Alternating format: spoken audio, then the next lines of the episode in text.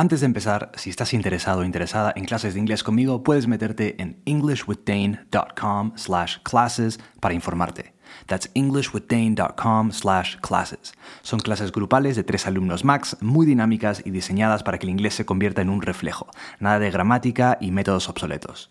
Si sientes esa frustración que no avanzas, quieres soltarte un poco más o quieres llegar al siguiente nivel, pues ya sabes, englishwithdane.com slash classes. El link está en la descripción del episodio. Hey, what's up? What's going on? Welcome to English with Dane, a podcast designed to improve your English. As always, I'm your host, Dane, and you can find me on Instagram and TikTok at English with Dane. Today's episode is about vocabulary, really. Vocabulary through the lens of something that happened on a day like today, but several years ago. Today is the 16th of February, and there's something that I found interesting that happened on a day like today, so let's talk about it a little bit and pay close attention to the vocab. So, I hope you have your vocabulary list ready because we'll be adding to it. Let's do this. You are listening to episode 157 of English with Dane. Hit it.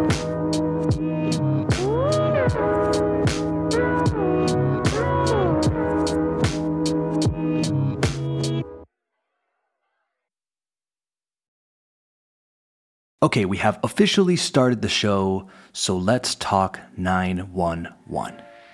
As I'm sure you're aware, 911 is the emergency number in the United States and Canada, I think. Here in Spain and in the European Union, it's 112, so it's the American equivalent. A quick note I'm using American as estadounidense. I just wanted to clear that up because every time I say American, people write to me saying that America is more than the United States of America. I know. But for the sake of practicality, I'm going to say American. So, back to 911. The headline reads First 911 call is placed in the United States. Right off the bat, we have an interesting verb there to place a call. The first 911 call is placed in the United States. Now, the verb to place can mean situar, right? Place, sitio. So place, situar, yes. But it can also mean to order or obtain a connection for a, or a phone call through an operator. So let's get back to it. First 911 call is placed in the United States. February 16th, 1968, sees the first official 911 call placed in the United States, now taken for granted as first course of action in the event of an emergency by nearly all of the nation's 327 million people. 911 is a relatively recent invention and was still not standard across the United States for many years after its adoption by Congress. A good phrase there, una buena frase, to take something or someone for granted. Granted spelled G R A N T E D. To take something or someone for granted means to fail to properly appreciate someone or something, especially as a result of over familiarity. Over familiarity. So, when you are so used to something good that you fail to properly appreciate it. I feel like that happens here in Madrid with public transport. I'm a fan of the public transport here in Madrid, and people are so used to it, están tan acostumbrados, are so used to it that they complain about it a lot. But it's actually really, really good. We also take running water for granted, right? There are lots of people in the world who don't have running water, drinkable water, and most of us don't even think about it ever. We take running water for granted. Obviously, food, electricity, shelter, and even our health are things we take for granted. So write that one down on your vocabulary list to take something or someone for granted. Dar por hecho in Spanish. Let's keep reading. As telephones became common in US households, fire departments around the country recommended establishing a single, simple number to be dialed in the event of a fire or other emergency. A similar system had been implemented, had been implemented in the United Kingdom decades earlier in 1936 when the code 999 was chosen, fue elegido, was chosen for emergency telegraph and phone communications. The Federal Communications Commission decided to act in 1967, but the number itself came not from the government but from AT&T, the corporation that controlled nearly all lines in the US via its long-distance service and ownership of local Bell Telephone subsidiaries. At the time, AT&T was considered a quote natural monopoly, a monopoly allowed to exist because high infrastructure costs and barriers to entry prevented challengers from emerging. AT&T suggested the number 911 because it was easy to remember and crucially had not yet been designated, no se había designado todavía, had not yet been designated as an area code or other code which would make the transition easier.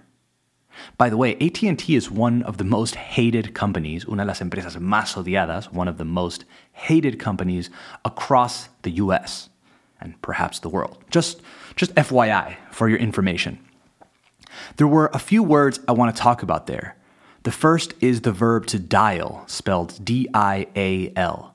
To dial means to call a number using a keypad or touchscreen. This is a reserved channel. If this is an emergency call, dial 911 on your telephone. Otherwise, if you have someone on speed dial, you have them listed in your phone as a contact that you want to call really fast. For example, if you hit three and you call your best friend, you have that person on speed dial. Nowadays, it's not as useful because we can save contacts, of course, but I totally remember that being a thing. Something else that comes to mind, that comes to mind, is the phrase to be dialed in. If you are dialed in, you are directing all of your effort and attention onto what you are trying to achieve. So you perform as well as you can. It's like being locked in or really focused. You can say something like, That player was really dialed in during the second half. He played incredible. Dialed with two L's, by the way. The next phrase I wanted to talk about is barriers to entry. The sentence was, at the time, AT&T was considered a natural monopoly, a monopoly allowed to exist because high infrastructure costs and barriers to entry prevented challengers from emerging. So, barriers to entry is a term used a lot in economics, right? Barriers to entry are costs or other obstacles that prevent new competitors from easily entering an industry or area of business. I'm sure you either knew this from before or figured it out, lo descifraste, you figured it out when you heard it, but I just wanted to mention it anyway. I also wanted to talk about the word subsidiaries. Subsidiary means filial, sucursal, etc. This one is more about a pronunciation thing. I've noticed that people have a hard time with pronunciation when it comes to words in which the emphasis is placed on the third to last syllable, como si fuesen palabras esdrújulas, subsidiaries. It happens with words like comfortable, which is pronounced comfortable, or interesting. So this is just more about you practicing this word and getting used to placing the emphasis where it needs to be. Subsidiaries. Try it. Say it slow at first and then speed it up. That's some of the best advice I can give you, actually. Start slow. I think next episode of English with Dane, episode 158, 158, which will come out on Tuesday 21st, will be about pronunciation, tips, tricks, and just a bit of philosophy in general. So stay tuned for that. Now, I found some other stuff about 911 that I thought was cool too. Some curiosidades, as we say in Spanish, some fun facts. Well, let's just say facts. Don't know if fun is the best way to describe them. So here's five of them. First one the pre 911 system was terrible. Not that long ago, if you had an emergency, you had to know the number for the nearest police and or fire department. And the emergency number was often the same as the non-emergency number, meaning a busy signal was always a strong possibility. Needless to say, needless to say, this made both reporting an emergency and responding to an emergency very complicated. Number two, hundreds of thousands of 911 calls are made each day. In an average year, around 240 million 911 calls are made in the US. That averages out to over 600,000 calls per day. However, number three, however, many 911 calls aren't emergencies. People call 911 for all kinds of things that aren't emergencies overflowing toilets, dead batteries in a smoke detector, barking dogs, perros que ladran, barking dogs. Often, the 911 operator will simply ask the caller to redirect their concerns to a non emergency number or, you know, a plumber. But some municipalities will press charges, will press charges for misusing 911. For example, in 2015, an Ohio woman was charged with a misdemeanor for calling 911 to complain about bad Chinese food. Number four, any mobile phone can call 911. Unless a mobile phone's battery is dead or the user is completely outside every wireless carrier service area, that phone can dial 911. No service plan needed no fees, and in fact, here's number five in fact, mobile phones are increasingly important to the 911 system. In many areas, over 80%, over 80% of 911 calls are made from wireless devices. Because of this, wireless carriers and 911 call centers have worked to leverage the advantages, las ventajas, of mobile technologies to allow for better and swifter, so more, more quick, responses to emergencies. In most areas, when you dial 911 on a mobile phone, the 911 operator not only, no solo, not only sees your number, which is important for a callback in case of call drops, but also your location. With this system all but fully in place, 911 systems are now focused on upgrading what's known as Next Generation 911, which is an IP based system that allows 911 operators to receive and interface with voice, photos, videos, and text messages.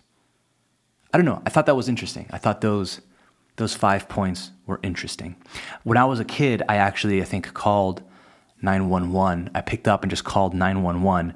And when the operator answered, I panicked and I hung up. Colgué el teléfono. I hung up the phone and I, I freaked out a little bit. I think I was like maybe eight years old. And I remember they called back, right, as they're supposed to, because in a lot of situations, people call when there's an emergency but can't talk. Maybe there's someone there or something's happening. And I remember calling hearing the voice say 911, what's your emergency? And then I freaked out, entré en pánico. I freaked out and I hung up. Then they called back and my mom answered and they said, Hey, somebody called 911 from this number. My mom was like, No, no, no, I don't think so. And then she looked at me and she knew instantly that I had called. Anyways, I'm sure a bunch of kids did that. All right, that's it for this episode of English with Dane. I hope you enjoyed it. I hope you learned something. If you made it this far, si llegaste hasta aquí, if you made it this far, please give English with Dane a five star rating on Spotify, Apple Podcasts, or wherever you listen.